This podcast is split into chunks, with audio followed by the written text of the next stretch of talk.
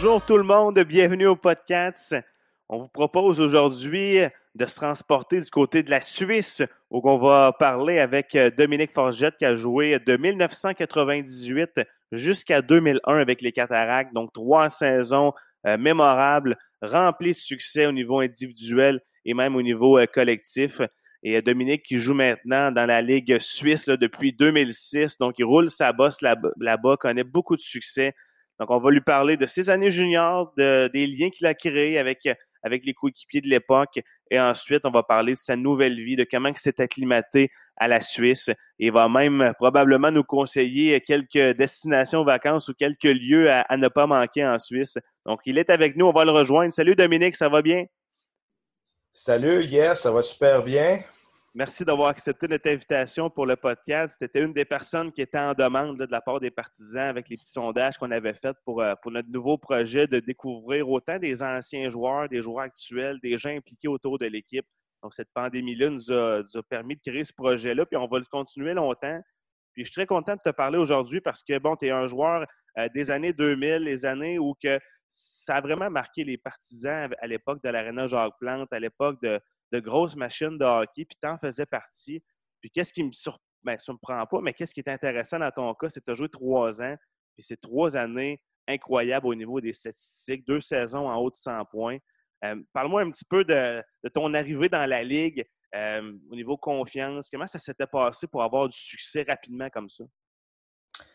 Yes, ben oui, ben, euh, déjà, ça fait, ça fait déjà un, bon petit moment. Ça, fait, c'est cool de se rappeler ces, euh, ces moments-là. J'avais eu une décision à prendre, puis on avait, on avait analysé la chose avec Denis Franqueur à l'époque, qui était entraîneur. Euh, pour mon année à 16 ans, si euh, j'avais eu un bon camp, mais Denis trouvait que ce serait intéressant que je retourne midget 3A. Et puis, ça a été une super décision parce que j'ai été champion canadien, puis j'ai eu une de mes meilleures saisons en carrière. J'ai fait beaucoup de points, puis j'ai vraiment pris confiance. Puis Denis avait resté en contact avec moi, puis pendant les il m'avait encouragé. Puis euh, il voulait m'intégrer tout de suite euh, pour mon année de 17 ans comme un joueur établi, puis pas comme une recrue. Donc, il m'a vraiment mis en confiance. Donc, quand tu as le support de ton entraîneur, c'est sûr que ça, aide, ça aide beaucoup. Et puis, c'est vrai qu'on a eu aussi quelques bons joueurs. Hein? Pense qu'on va y revenir, mais dans ces années-là, on a eu quelques bons joueurs qui ont fait des super carrières aussi. Non, ça, c'est certain. Tu as, en entouré bien d'autres, puis il y en a d'autres qui t'ont bien entouré. Puis je pense qu'au final, c'est tout ça qui, vous a permis d'avoir du succès. Mais à ton premier camp à 16 ans, puis celui à 17 ans, quand tu as fait l'équipe, est-ce qu'il y a un joueur euh, qui te vient en tête parce qu'il y avait peut-être 19 ou il y avait 20 ans, puis que c'est lui qui, était le leader de l'équipe? À cette époque-là, je pense qu'il y avait il y avait plus cette culture-là de tu es une recrue, puis moi, je suis un vétéran. Est-ce qu'il y avait un vétéran qui t'avait marqué dans, à tes premières années? C'est sûr qu'il y avait les, bagarreurs qui étaient assez imposants à cette époque-là. Il y avait des joueurs qui, venaient au camp d'entraînement, puis euh, ils, étaient là simplement pour, euh, se battre. Donc, euh, ils n'étaient pas trop des, agiles patineurs, mais c'est clair qu'au niveau gabarit, quand tu arrives à 16 ans, tu as 20 ans, ou je ne veux pas le débaptiser, mais je crois que c'est Jason Hamilton qui, était, euh, qui était un grand, grand bagarreur euh, de, la, Ligue. Euh, il était très impressionnant. Puis il y avait ce rapport-là entre les recrues et les vétérans qui était beaucoup plus fort qu'aujourd'hui. Donc, la recrue, elle n'avait avait pas son mot à dire. Puis il s'amusait à faire peur aux, recrues avec des des, des, blagues de mauvais goût, disons, euh, dans les vestiaires. Donc, c'est clair que tu t'achètes tes patins, puis étais mieux sur la glace, presque. Avais, en tout cas, c'était une autre ambiance, mais ça fait des belles années, des bons souvenirs. Puis parmi tes coéquipiers, est-ce qu'il y en a un euh, qui, a été marquant pour toi? Parce que lorsqu'on regarde ces années-là, tu as, Pascal Dupuis, tu as Jason Pomainville, tu as Radim Verdata, tu as Marc-André Bergeron, puis j'en passe. Y en a-tu un que, que tu as apprécié parce que tu as joué avec lui ou que tu as créé une bonne chimie junior? Ben, c'est sûr qu'avec Pascal, il était, deux ans plus vieux que moi.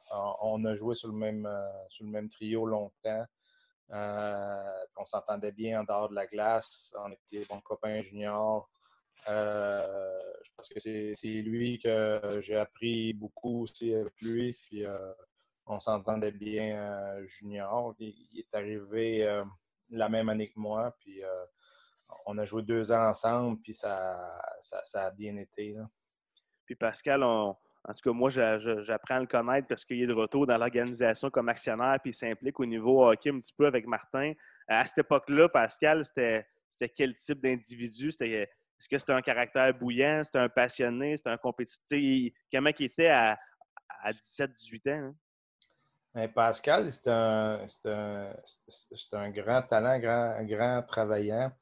Puis je pense qu'à Rouen-Noranda, il n'avait pas trouvé son chemin quand il est arrivé à, à, Shawinigan. Euh, Denis Franca, je pense qu'il l'a recadré, il lui a donné les, informations qu'il avait besoin, puis euh, il a vraiment explosé. Euh, on avait une bonne chimie. Il était un peu le, grand frère pour, plus les, recrues. Il, était quand même très respectueux par rapport à son statut de, vétéran. non, ça a toujours été un, bon leader. Puis euh, quand il est arrivé à Shawinigan, on dirait un petit peu, je pense qu'il avait euh, peut-être la, réputation d'être dur et tout ça, mais il s'est peut-être un peu assagi, puis euh, avec Denis Francaire, puis c'est là qu'il a explosé, puis il y a eu des, des playoffs incroyables à 20 ans, puis après, on connaît tout le, reste de sa merveilleuse carrière. Puis, en termes de, tu parles de vétérans, de leaders, y en a-tu un qui, selon toi, pendant tes trois ans Shawi, le leader que tu as côtoyé, c'était qui? Euh, disons que les années que j'étais là, on, on, avait un, Je pense que tout le monde avait un peu un, certain mot à dire. Euh, peut-être Marc-André Bergeron euh, à notre grosse année en, 2001, je crois, où on, a eu 60 ou 62 victoires. Il était devenu un élément vraiment important euh, à la défense. Il a, a, eu le record de 41 buts. Donc, on était tous avec lui. Euh, on essayait qu'il qu ait ce record-là. Puis, on avait une genre de superstition avant les matchs ou routine. Puis, euh, il nous faisait une petite danse, puis il nous faisait rigoler. On fermait toutes les lumières, puis on, l'applaudissait. Puis, des fois, au début, il, était, arrivé vite, puis à la fin, mais ça y prenait 20 secondes. Il nous laissait mijoter un peu avant le début du match. Puis, ça ça, faisait une ambiance. Donc, il, était devenu un, bon leader. Ça détendait l'atmosphère, puis euh, il nous montrait le chemin. Puis avec Denis Franqueur, qui était, qui votre coach à cette époque-là, euh, toi, personnellement, comment il t'a aidé à devenir un, j'imagine, le meilleur joueur de hockey? Y a-tu un conseil ou une rencontre avec lui que, tu, te souviens et qui avait été marquante? Euh, rencontre? Oui, non. Denis, c'était vraiment un gars très stratège et très euh, méthodique euh, dans l'enseignement. Donc, je pense pour les, jeunes euh, en début de carrière, tu apprends vraiment, vraiment beaucoup pour le système de jeu. Il y avait beaucoup d'enseignements personnels, peut-être pas sur le développement des, des skills, etc., qu'aujourd'hui, beaucoup de monde euh, pratique maintenant, l'été, etc. Mais ce qui est au niveau de, stratégie de jeu, suivre un, game plan, euh, je pense qu'il était un des pionniers euh, au Québec, en tout cas dans ces années-là, de, vraiment implanter ça, mais de façon méthodique, stratégique, avec étape 1, étape 2, étape 3. Puis, je pense qu'on était un peu robotisé comme équipe, puis on était très, très dur à jouer puis le feeling de jouer à l'Arena Jacques-Plante. Avec le recul, 20 ans plus tard, on peut se dire, moi j'étais partisan à cette époque-là, je te, voyais jouer, je n'étais pas super vieux, puis c'était cool l'ambiance qu'il y avait là, puis avec le, recul, on se rend compte que c'était cool. Mais il, y a 20 ans, jouer à l'Arena Jacques-Plante, est-ce que c'est quelque chose que vous aimiez en tant que joueur? Est-ce que vous vous sentiez bien sur, sur cette glace-là? Ou on avait hâte déjà de, trouver un, nouveau building parce que même là, ça datait un petit peu? Ça datait, ça datait. C'est sûr que tu voyais d'autres infrastructures dans les maritimes où il y avait des il y avait beaucoup plus de spectateurs, puis il y avait des bases infrastructures pour le, gym, etc. Donc, on ne faisait pas partie des organisations riches ou etc. Mais euh, c'était une belle ville hockey. Les gens y venaient, euh, ça criait dans les playoffs. Je pense qu'on ne voulait pas être un autre endroit qu'à Jacques Plante. On n'arrivait pas à écouter l'hymne national. Euh, je me rappelle encore, tu à la ligne bleue, puis les gens, ça criait, mais c'était incroyable. On avait intronisé le, fameux Indien qui descendait au milieu de la glace. c'était assez, exceptionnel comme, feeling pour junior. C'est sûr que maintenant, je pense que tous les amphithéâtres ont évolué, puis sont mieux structurés, puis il y a des loges, puis ça fait un plus beau show. Mais à l'époque, c'était quand même mythique. Puis euh, euh, moi, j'en garde des beaux souvenirs, en tout cas. Tu as souvenir de, de gars dans la ligue qui ne voulaient pas venir jouer à Shawinigan à cause de l'aréna ou à cause, peu importe, euh, la ville était plus petite ou quoi que ce soit. Est-ce que c'est quelque chose qui, que tu as déjà entendu ou, ça c'est pas venu à les ben, oreilles? Les, joueurs, ils voulaient, ils, disaient jamais qu'ils ne voulaient pas jouer pour les cataractes, mais ils ne voulaient pas jouer à l'aréna parce qu'ils se plaignaient beaucoup de l'ambiance. Euh, ils, recevaient parfois des, bières ou des liqueurs euh, au banc des pénalités euh, parce qu'on s'était accessible aux, spectateurs. ou bien ils se plaignaient de l'éclairage qui était très jaune et puis qu'on dirait qu'il faisait sombre. Euh, comparativement à d'autres amphithéâtres. Donc, il y avait des. Ouais, disons qu'ils n'étaient pas bien accueillis non plus. Les légions gueulaient sur l'équipe adverse. Ils ne se gênaient pas pour monter sur la, vitre un peu, puis crier sur le banc, puis envoyer des bêtises. Donc, euh, maintenant, ce qui ne voit plus ou qui est pratiquement pas accessible, parce que c'est pour les, les, joueurs sont plus protégés. Mais euh, à l'époque, à l'Arena Jacques Plante, euh, c'est ça. Tout le monde était contre l'autre équipe. Puis, euh, si on sort un petit peu de l'Arena, dans la ville de Shawinigan, est-ce que tu as, des souvenirs de, grandes soirées ou d'endroits que vous allez à, entre coéquipiers qui, à cette époque-là, on était étais adolescent quand même. J'imagine qu'il y a eu des belles soirées marquantes à certains endroits. À l'époque, à l'époque, ben, il, existe encore euh, le Broadway. Je ne sais pas, je pense pas qu'il a changé de nom. mais... Ils viennent juste de fermer. Ils viennent juste, juste de fermer, c'est ce que j'ai entendu. Euh, mais à l'époque, c'était le, Broadway, euh, la place des cataractes. On était, on était souvent là. C'était assez à côté de la patinoire. Ça faisait 200 mètres, puis tu arrivais là. Donc, euh, on se retrouvait là, les joueurs, à la fin de la semaine, après nos matchs, euh, pour décompresser un petit peu, puis, euh, faire le point. puis quand on voulait, on voulait aller danser un petit peu, je, pense que ça s'appelait le Big Apple, où on se retrouvait le plus souvent. Donc, ça fait vraiment longtemps. Là, tu creuses dans mes souvenirs en tabarouette. C'était qui le, le, gars de party dans la gang? Tu sais, le, dans les trois ans, ce gars-là, il, n'en manquait pas une, puis sans, le mettre en dessous du boss. Mais un gars festif, il y en a, il a un qui vient en tête. Disons qu'on avait une belle chimie, on avait une belle alchimie à Shawinigan, puis on aimait, on aimait ça quand même euh, sortir puis décompresser. Euh, c'était quand même, l'hockey junior, c'est quand même euh, intense, et puis ça, ça, fait plaisir de, de, se laisser aller un peu le, le, le soir pour les week-ends, puis on était souvent plusieurs à, sortir un peu. Euh, je te dirais qu'un joueur qui m'a marqué, c'est peut-être Simon Poirier. À l'époque, euh, il, était, euh, assez drôle en soirée.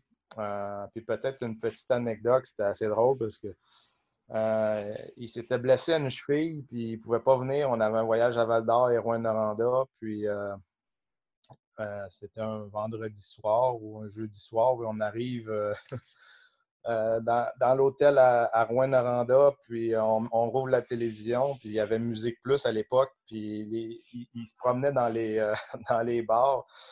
Puis lui, il n'avait pas fait le voyage, il était rentré à Granby, je crois, où il habitait. Puis, ben, Musique Plus, il était dans, sa ville. Du coup, il était sorti, puis il l'avait filmé, mais nous autres, on, le voyait.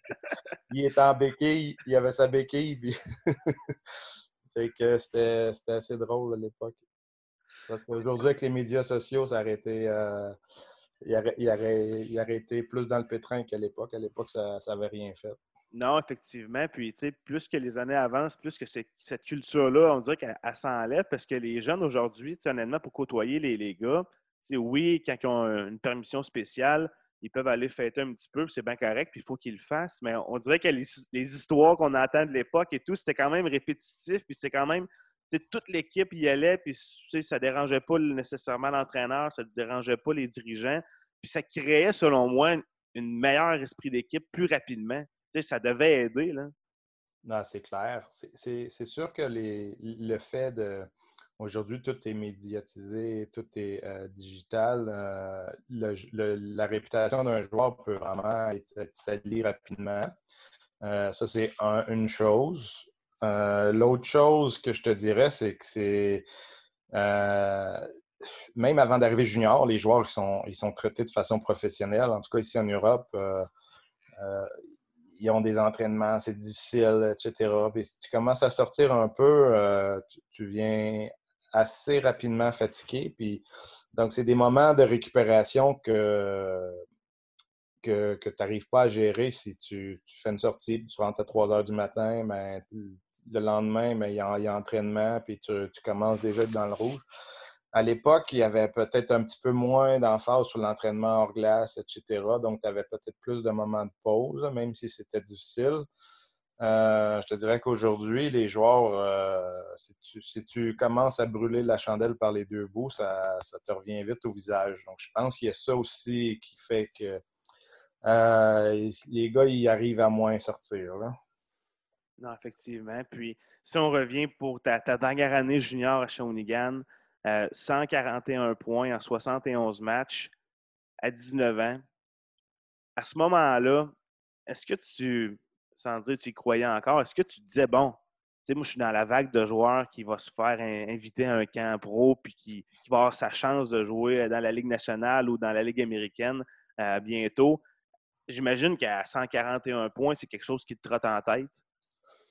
Ben, tout à fait. Écoute, c'est une, question que je n'ai pas encore eu de réponse. Euh, exactement, qu'est-ce qui est arrivé? Euh, j'étais le troisième meilleur compteur au Canada, euh, si on les trois ligues. Après, à l'époque, il y avait une réputation qu'au Québec, c'était moins. Le, jeu défensif était moins efficace. Donc, c'est pour ça qu'on faisait un petit peu plus de points dans les autres ligues. Euh, mais malgré tout, c'est quand même pas mal euh, de buts et des points. Puis, euh, j'avais même pas reçu une, invitation à l'équipe Canada Junior, qui avait fait un peu de politique à cette époque-là. Il y avait Simon Gamache également, qui avait fait une année de 180 points, je pense, qui a été premier marqueur au pays, puis il n'avait même pas été invité au camp. Puis ben, par la suite, c'est ça. Ben, tu vois, j'ai eu une invitation, mais seulement aux Oilers Edmonton euh, pour aller euh, dans un camp NHL. Et puis ça, c'était mon année à 17 ans. Et puis à 19 ans, mais j'ai eu un try-out, mais dans la Ligue américaine. J'ai dû payer mon billet d'avion pour aller à Houston. Euh, donc, c'est vrai, tu reçois une claque, tu dis, ben, justement, Pascal euh, il, avait, signé un contrat à 20 ans, mais il avait deux ans de plus que moi. Je me disais peut-être j'ai une chance. Euh, des, gars comme Verbata, ben, signé un contrat, il faisait moins de points que moi. Euh, est-ce que c'est la grandeur? Est-ce que c'est si? Donc, les, questions, je ne sais pas. Est-ce que je manquais un peu de chien pour, jouer dans la NHL? Mais des joueurs de ma taille, à mon époque, il n'y en a pas beaucoup qui ont passé. Il y a Martin Saint-Louis, mais il n'a pas été repêché non plus. Donc, la taille, à l'époque, elle jouait un, peut-être un plus gros rôle dans le repêchage. Donc, euh, euh C'était tout simplement pas la bonne époque, je pense. Aujourd'hui, des joueurs de ton style, de ce que je me souviens, c'est de l'or en barre. C'est ça que les équipes recherchent. Ben, de plus en plus, hein, puis euh, le jeu il a changé, l'élimination de la ligne rouge, le, jeu est plus rapide, enlever aussi l'accrochage. Et puis, euh, les gens, ils veulent un jeu dynamique, puis euh, euh, des, créer des jeux offensifs. Mais c'est un peu aussi pour la raison pourquoi je suis venu en Europe, parce que là, je stagnais dans, les ligues East Coast et Ligue américaine, puis j'avais besoin de, faire un changement. Bien justement, tu en parles parce que là, à 19 ans, tu as ta grosse saison. À 20 ans, de ce qu'on peut voir sur les sites de statistiques, tu as joué deux matchs avec les Cataractes à 20 ans. Puis ensuite de ça, tu es allé jouer dans bon, East Coast puis des ligues comme ça, euh, professionnelles en Amérique du Nord. Euh, c'est quoi qui s'est passé à ce moment-là? Tu as fait le camp à Shawinigan, puis tu as eu un appel plus tard. Euh, peux-tu nous remettre en contexte? non, exactement. Dans le fond, ce que j'ai dit, j'ai eu, eu un, camp en Ligue américaine à Houston à l'époque pour, pour mon année 20 ans. Et puis, je suis arrivé là, puis euh, ils m'ont dit que ben, j'avais été la surprise du camp, que j'avais fait un an, que ça, avait super bien été. J'avais marqué tous les matchs que j'avais pris, euh, que j'avais joué. Puis, euh, ils m'ont dit, par contre, ben, on a tous nos gars sous contrat, on n'a pas de place en ce moment. donc, même des joueurs sous contrat, on est obligé de les couper. Donc, mais on t'aime, on veut le garder. Du coup, ils m'ont offert un, un, contrat, mais ils voulaient me garder à côté de Houston. Ça, c'est une petite ville. Ben, c'est pas une petite ville, mais c'est une ville universitaire, Austin. Donc, ils m'ont gardé là à 25 minutes de Houston, puis ils me disaient que j'étais pour monter. Eh ben, en fait, je n'ai jamais été rappelé. Donc, c'est un peu ça l'histoire. J'avais commencé à Shawinigan, mais après, euh, j'avais la possibilité de revenir peut-être à Shawinigan. Euh, j'avais marqué 140 points, comme tu l'as dit, euh, à 19 ans. Donc, à 20 ans, combien de points je dois faire? Pour impressionner quelqu'un. Combien de. Donc, tu vois. Euh, néanmoins, euh, j'ai essayé de rester là, puis euh, je ne sais pas si c'était la bonne décision. Il y en a d'autres qui m'ont dit que j'aurais peut-être dû revenir. pour Alex Burroughs, ben, ça, a été une chance inouïe. Dans le fond, c'était un peu lui ou moi, puis il attendait un peu comme quatrième 20 ans. Et puis le fait que je ne revienne pas, ben, il m'a donné il l'avait gardé, puis c'est là qu'il a explosé, puis il a eu sa chance euh, d'avoir la carrière qu'il a eue. Donc, euh, tu vois, des fois, c'est ça le timing, c'est euh, ce que j'aurais dû revenir ou, pas. par la suite, j'avais été changé à, Cap-Breton vers Noël, puis ben, j'avais pris la décision de ne pas y aller puis de continuer en East Coast. Là. Mais on ne saura jamais si c'était la bonne décision ou pas. À l'époque, euh, je ne voyais pas ce que je devais faire de plus en junior pour, euh, ouvrir des portes. Là. Puis euh, la porte de l'Europe, elle, comment elle s'est ouverte? Est-ce que c'est eux qui t'ont appelé? C'est toi qui, qui as regardé comment ça se passait là-bas? Tu comment ton premier pas en Europe s'est fait? Bien, en Europe, je ne voulais pas y aller. Ça faisait un peu l'instinction de mon rêve de la Ligue nationale même si tu es dans East Coast, bizarrement, tu dis, ben, à un moment donné, tu vas te réveiller et tu vas être dans NHL parce que tu rêves de ça tellement depuis que tu es jeune. Donc, euh, euh, mais c'est ça étant dit, je suis à Johnstown euh, le fameux film de Slapshot euh, dans cette ville-là, euh, dans la East Coast. Donc, euh, Mais parenthèse, est-ce qu'il y, a une culture du film dans cette ville-là ou pas tout? Ah, bien entendu. Je veux dire, il y a les frères Henson qui viennent en genre de mascotte entre les périodes. Deux, deux, matchs par année, on avait le droit d'utiliser les maillots vraiment du film. donc, c'est vraiment une ville qui y a une dame qui a cédé, puis qu'il n'y avait plus rien. Et je pense qu'il y a eu 75 000 morts euh, euh, dans cette ville-là. Donc, c'est une ville un peu dramatique. Mais euh, voilà, je jouais là, puis j'ai eu la chance de, ou la malchance pour ce joueur d'avoir ce gardien-là, Artus Urbé. on se rappelle à l'époque, c'est le seul gardien qui joue avec un masque de, joueur ou un casque de joueur et pas un masque de gardien. Et puis lui, euh, vraiment une personne incroyable. Il, l'a envoyé dans East Coast avec un contrat de 2,5 millions. Puis euh, il voulait le décourager un peu pour qu'il arrête de jouer, mais en fait, lui, il, adorait le hockey, c'était un passionné. Puis tout de suite, quand il m'a vu, il m'a dit Dom, il dit euh, Je sais pas c'est quoi ton avenir, mais il dit Moi, si j'étais toi, j'irais en Europe. Il dit Tu vas vraiment t'amuser là-bas. Donc, c'est lui un peu qui, m'a fait penser un peu à l'Europe et puis qui, euh, euh, qui m'a mis en contact. Euh, on a essayé de rentrer en Russie, mais c'était un peu difficile à l'époque. Et puis, ben, j'avais commencé avec une expérience en Italie. Puis, voilà, la suite, j'ai fait plusieurs pays. J'ai joué en Suède, en France. et puis, ça fait 14 ans que je suis en Suisse. Ouais, depuis 2006, tu joues en Suisse. Puis même, euh, bon, cette année, tu as atteint le plateau des 1000 points dans, la Ligue nationale en Suisse. Euh, donc, on peut dire que tu t'es établi dans cette ligue-là. Puis, le, style de jeu, ça ressemble à quoi? C'est-tu euh, du jeu rapide? C'est vraiment axé sur la vitesse puis la, finesse? Oui, tout à fait. Je veux dire, depuis 14 ans, le jeu a bien évolué. Maintenant, même les Suisses aux championnats du monde, je pense qu'ils sont établis comme top 8 dans, ben, plus souvent qu'autrement, ils sont top 4. Euh, dans les dernières années. Euh, Donc, les, Suisses, ils ont beaucoup évolué, ils ont, mis de l'argent pour, pour leur formation. Donc, c'est très rapide, c'est assez réfléchi. et puis, ben, voilà, c'est la différence. La plus grande différence, c'est vraiment la, grande glace qui, fait en sorte que le jeu est, peut-être un peu moins physique qu'au Québec ou qu'en Amérique. Et, puis, non, c'est assez rapide, mais je pense qu'à tous les niveaux, les, Suisses, c'est vraiment des bons patineurs. qu'est-ce que tu aimes de la Suisse versus le Québec où tu as habité jusqu'à 20 ans? Maintenant, à, 39 ans, qu'est-ce que qu'est-ce que, qui te fait triper en Suisse à part le hockey? La, la, culture là-bas, parle-nous-en un peu.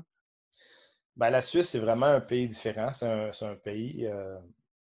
J'aime beaucoup la culture, une qualité de vie incomparable, je pense. Euh, quand tu parles de l'éducation des enfants, euh, l'éducation aux écoles, euh, les, médecins, la santé, ils ont vraiment, vraiment un, bon système. L'économie également qui est très, très solide en Suisse, à part à part ça, le chocolat et le fromage, ben, c'est pas une légende, c'est vraiment délicieux ici. Euh, mais sinon, ce qui est vraiment, vraiment cool en Suisse, c'est les paysages, c'est les montagnes, les Alpes, les, les, lacs sont bleus, en fait. Euh, euh, tu vois qu'il n'y a pas de pollution dans les lacs. donc, après, ça reste que c'est un pays qui est très, très calme. Si, si tu te compares, par exemple, aux grosses villes, que ce soit Montréal, Paris, Londres ou New York, tu n'as vraiment pas cette ambiance en Suisse. Souvent, tu un pays multilangue. Il y a pas l'anglais, ça, prime pas. Donc, c'est, il y a français, allemand italien. C'est les trois langues. Donc, il y a beaucoup d'Américains ou d'Ontariens ou de, Canadiens qui viennent ici comme étrangers, mais qui sont un peu perdus parce que ça ne parle pas anglais, en fait. Les gens, c'est vraiment en français, anglais, euh, allemand ou italien. Donc, euh, voilà, très beau pays à découvrir. Euh, assez dispendieux, mais une très belle qualité de vie. Puis au niveau hockey en Suisse, euh, tu prévois jouer jusqu'à quel âge? Est-ce que ben, tu as encore, des, encore des, des, années de contrat sur la table? Est-ce que tu as parlé de ça un peu avec, euh, avec tes équipes là-bas? Oui, mais ben là, présentement, on a un beau projet à Cloton. Euh, il me reste une année de contrat. L'année passée, on était premier, puis on venait de gagner les, quarts de finale, euh, quand on a su euh, que la saison était terminée, on se dirigeait vers les demi-finales avec le vent dans les voiles. Donc, euh, cette année, on essaie de reprendre où, on avait laissé. Et puis, ben, je, je, je suis en train de surfer sur la vague, donc j'aimerais ça continuer le plus longtemps possible, mais c'est sûr qu'à un moment donné, la vague, ben, elle arrête. Là. Donc, euh, j'essaie de rester sur mon surf euh, puis en haut de la vague le, plus longtemps possible. Puis je prends une saison à la fois, donc euh, pas de stress à ce niveau-là. Puis, as-tu des, gars du Québec qui, qui, jouaient avec toi l'an passé ou des, des gars que tu avais joué junior ou peu importe qui sont avec toi en Suisse ou c'est toutes des personnes qui viennent, viennent de là-bas ou de l'extérieur? Non, l'année passée, j'ai joué avec, avec Eric Fay de mémoire, je pense qu'il a joué à Moncton, lui. Euh, c'est un, gars, de Montréal qui a joué junior majeur. Euh, sinon, j'ai joué avec, Benoît Mondou qui a joué à Shawinigan aussi. Euh, après ça, qui, c'est qui est. J'ai joué avec Loïc Poudrier, qui était capitaine aussi pendant la Coupe Mémoriale ou juste avant? Oui, juste avant ou après, après je pense. Euh, c'est ça. Sinon, j'ai joué euh, contre plusieurs joueurs de la Ligue junior majeure, mais euh, ça, c'est peut-être les, joueurs, les gens ils vont connaître plus ces deux joueurs-là. Tes, équipes où, tu as joué, est-ce que parfois ils, te demandent conseil pour approcher un Québécois ou, amener un joueur dans, une équipe? Est-ce qu'ils peuvent se fier sur un, un gars de l'extérieur comme toi pour convaincre quelqu'un de s'amener avec eux? Oui, tout à fait. C'est euh, les, joueurs à l'extérieur, pour que les gens comprennent aussi, en, Suisse, euh, c'est seulement deux étrangers par équipe. C'est un peu l'inverse du Québec, là, où tu as juste deux Européens ou deux euh, qui viennent jouer à, junior. moi, je fais partie de ces joueurs-là. Puis, mais maintenant, je suis devenu suisse, donc je faisais même plus partie de ces joueurs-là. Donc, euh, j'ai naturalisé en Suisse, ça, fait une année et demie. Donc, c'est ça qui va peut-être me permettre de jouer un petit peu plus longtemps parce que les performances avec l'âge, en général, ça, diminue. Pour l'instant, ils n'ont pas diminué beaucoup, mais on va espérer garder ce rythme-là.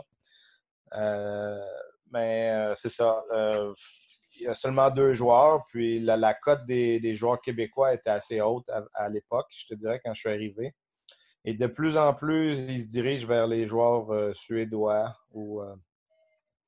Tu as l'impression aussi que les Suisses, ils essaient aussi d'apprendre de nous. Donc, au début, euh, ils nous observent comment on attache nos patins, comment on fait ci, comment on fait ça, euh, comment tu fais pour un match. Puis là, tu as l'impression qu'ils ont appris beaucoup des Canadiens. Puis là, ben, ils veulent lâcher. les Suédois au niveau mondial, ils ont, ils ont aussi euh, bien performé. Donc là, il y a des coachs suédois. Et puis, ils essaient d'apprendre des, des, gens qui performent le mieux, je pense. Donc, ils sont assez intelligents de cette façon-là, les, les Suisses. Puis en terminant, Dominique, si eh bon, il y, a, une personne qui, est au Québec puis qui a, le goût d'aller soit vivre en Suisse, soit d'aller passer des vacances là-bas ou quoi que ce soit, y a-tu une place là, dans toutes les villes que tu as visitées avec le hockey que tu dis à ah, ça, c'est un must, là, aller visiter cette ville-là, euh, soit pour l'ambiance du hockey, soit pour la, ville en général?